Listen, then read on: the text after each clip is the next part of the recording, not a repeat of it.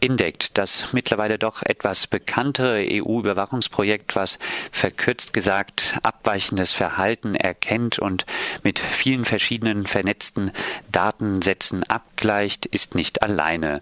Viele EU-Mitgliedstaaten betreiben selbst Vorhaben der Verhaltenserkennung.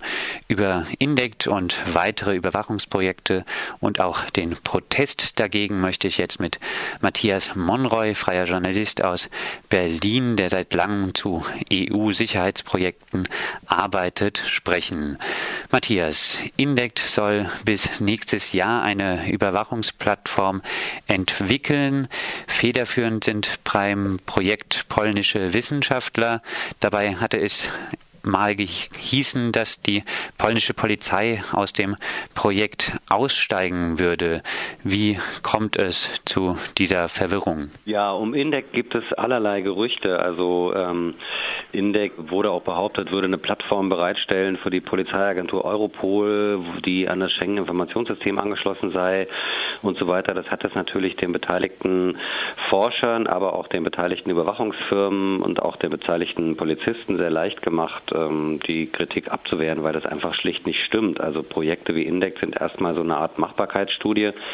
Die gehen auch manchmal schief oder die gehen nicht sozusagen, die sind nicht in allen Fällen erfolgreich, aber die sollen eben versuchen, so eine Plattform zu entwickeln, die quasi alle möglichen Sensoren der Überwachung einbinden kann. Das ist auch das Besondere an Indect, also dass es quasi vielfältiger ist als einfach nur so eine automatisierte Videoüberwachung, sondern es ist auch eine automatisierte Audioüberwachung. Man möchte zum Beispiel Schüsse im öffentlichen Raum oder Schreien erkennen können, gleichzeitig auch das Internet eben abzufragen nach dort verdächtigen Verhalten, also Informationen zu einer Person, die man äh, im öffentlichen Raum mit verdächtigem Verhalten klassifiziert hat dass zu dieser Person dann meinetwegen Social Networks abgefragt werden und so weiter. Also so eine Vielzahl von Datenquellen. Und die Polizei ist in diesem Projekt in mehreren Rollen eingebunden. Also das ist in dem Fall übrigens die irische Polizei und die polnische Polizei. Zu Anfang definieren die dann erstmal verdächtiges Verhalten. Also was für eine Plattform brauchen wir eigentlich? Die können sich also so ein bisschen das System wünschen, was sie später mal haben wollen und definieren dann eben beispielsweise, ich möchte, dass die Plattform erkennt, wenn mehr als drei Leute in einer wenig beleuchteten Ecke im Park herumstehen, meinetwegen. Oder ich möchte erkennen, wenn jemand auffällige Bewegungen vor einer weißen Wand macht, also was da womöglich auf Graffiti-Sprühen hindeutet. Und die polnische Polizei, hieß es zumindest vor einigen Monaten, wurde auf Geheiß des polnischen Innenministeriums zurückgepfiffen weil die, also weil Indect eben doch einen relativ argen Eingriff in den Datenschutz bedeuten würde und es sei doch ein, ein ziemlich krasses Projekt wurde verlautbart. Allerdings hat jetzt ein Indec-Beteiligter herausgerückt, dass das überhaupt nicht stimmt. Das ist alles wie immer. Die polnische Polizei ist weiter dabei. Und das liegt wohl an den äh, massiven ACTA-Protesten. ACTA ist dieses Freihandelsabkommen, was auch Regelungen treffen sollte zum Bereich Urheberrecht Internet. Und da gab es ja massive Proteste, die in einigen Ländern, unter anderem Polen, auch durchaus militant gewesen sind. Ganz überraschend eigentlich. Und im Zuge dieser Proteste hat dann eben die Regierung gesagt, okay, okay, äh, Indect, äh, da lassen wir lieber auch die Finger von. Das war alles so eine Finte, muss man jetzt sagen. An den ACTA-Protesten hatte sich auch äh, das Netzwerk Anonymous beteiligt. Dieses ruft jetzt für den 20. Oktober zu einem europaweiten Aktionstag gegen Indect auf. Jetzt weist du darauf hin, dass Mensch nicht nur auf Index, sondern auch auf andere, teilweise mit noch mehr finanziellen Mitteln ausgestattete Überwachungsprojekte schauen sollte, zum Beispiel auf das Integrated Mobile Security KIT, kurz IMSK. Was hat es damit auf sich, Matthias? Ja, mit den Protesten oder dem neuen Aktionstag gegen Indec bin ich so ein bisschen ambivalent. Da bin ich übrigens nicht alleine. Also äh, es gibt auch andere Journalisten oder auch Aktivisten, die das so ein bisschen kritisch sehen. Denn Indect endet nächstes Jahr und Indect wird ein paar Ergebnisse vorstellen, es wird Erfolge geben, es wird Misserfolge geben. Und was macht man dann, wenn man sich eben so an Indect festgebissen hat? Ich finde, dass man die Kritik an diesen Plattformen sozusagen auf breitere Füße stellen muss. Und da fragt sich, ob es wirklich praktisch ist, die Forschung zu adressieren oder auch auf der EU-Kommission rumzuhauen, zu sagen, dass die sowas nicht mehr fördern darf äh, und dass die EU-Kommission jetzt hier die, den großen Überwachungsstaat irgendwie äh, bereitstellen will. Das ist totaler Quatsch. Es gibt etliche nationale Forschungsprojekte, die durchaus viel weitergehen. Also Polen, übrigens die gleichen Wissenschaftler, die auch an Indec forschen, haben noch ein eigenes polnisches Programm, was sie, was sie begleiten, was schon längst auch im öffentlichen Raum äh, getestet wurde. Und das interessiert aber in Polen niemand. Stattdessen gibt es nationalkonservative Abgeordnete, die das EU-Projekt Indec massiv kritisieren und eben als so eine EU-Dominanz und so weiter. Also hier versteckt sich so eine konservative, reaktionäre EU-Kritik dahinter. Und deswegen würde ich sagen, dass man also mindestens auch einige der anderen EU-Forschungsprojekte aufs Korn nehmen müsste. Also so ein ähnliches Projekt äh, wie INDECT nennt sich ADAPT. Ich werde jetzt nicht den, das Akronym erklären, was sich dahinter verbirgt. Sie haben immer so ulkige Namen.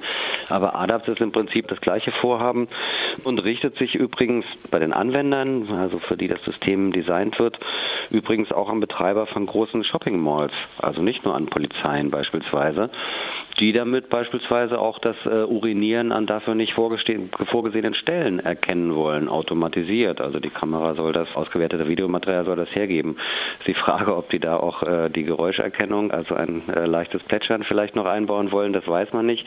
Aber jedenfalls, äh, so lustig ist das gar nicht. Also solche Projekte gibt es viele und dieses IMSK zum Beispiel ist ein Projekt, wo auch das DLR, das Deutsche Institut für Luft- und Raumfahrt dabei ist, die eben versuchen, so quasi so eine mobile Überwachungsstraße sozusagen, also oder so, so eine Überwachungsplattform eben mobil zu machen. Also äh, Beispiel, man hat jetzt ganz ad hoc nächste Woche einen großen Gipfel, eine große Veranstaltung. Wie klatscht man da jetzt irgendwie möglichst schnell so ein gesamtes Security System hin, also mit sozusagen so einer mit also so Detektoren, um halt eben quasi so Einlass zu regeln, beispielsweise, also über meinetwegen biometrische Kontrolle, dann eben von oben das Ganze mit Satelliten und mit Drohnen zu beobachten und das Gebiet irgendwie weiträumig abzusichern, das Ganze einzubinden in so ein Lagezentrum, was man eben auch schnell dahinstellen kann.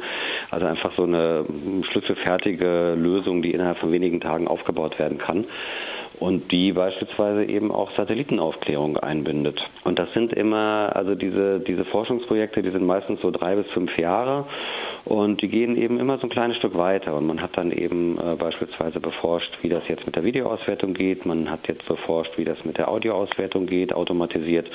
Jetzt kann man eben gucken, wie bindet man noch den Sensor zur Detektion von irgendwelchen Gaswolken ein?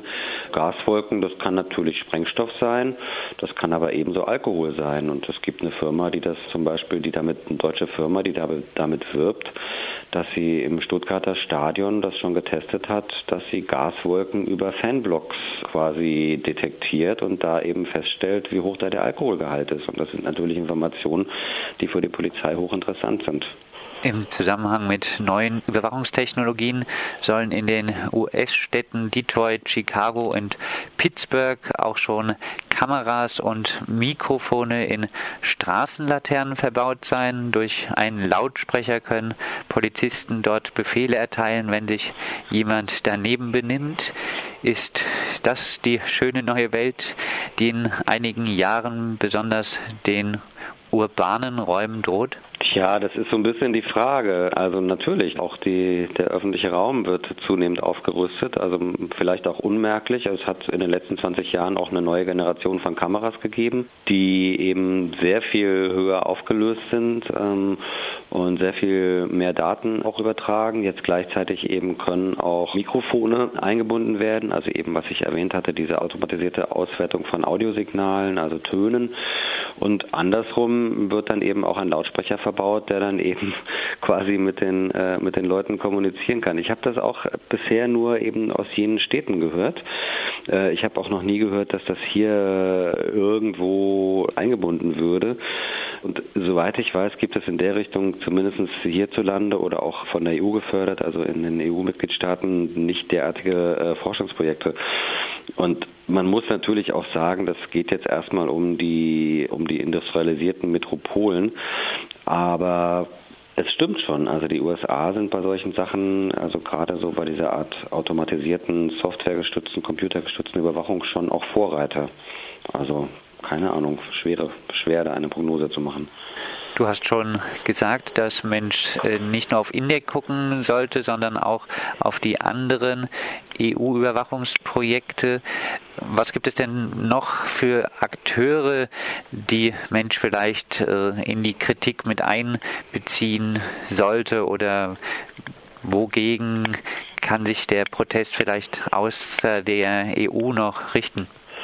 Ja, also das finde ich halt auch so seltsam, also dass eben so die EU-Kommission jetzt dafür verantwortlich gemacht wird oder eben die polnischen Forscher, aber man lässt die Polizei total außer Acht, also die eben nicht nur quasi die Designwünsche äußern darf, sondern die die Systeme dann auch testen mittendrin und die dann, wenn sie wenn sie fertig sind, also man muss ja sagen, diese ganzen Forschungen, es sind ja massive Finanzspritzen für die Rüstungsindustrie oder beziehungsweise die Überwachungsindustrie. Und die bekommt die Möglichkeit, diese Systeme eben weiter zu beforschen, weiter zu entwickeln.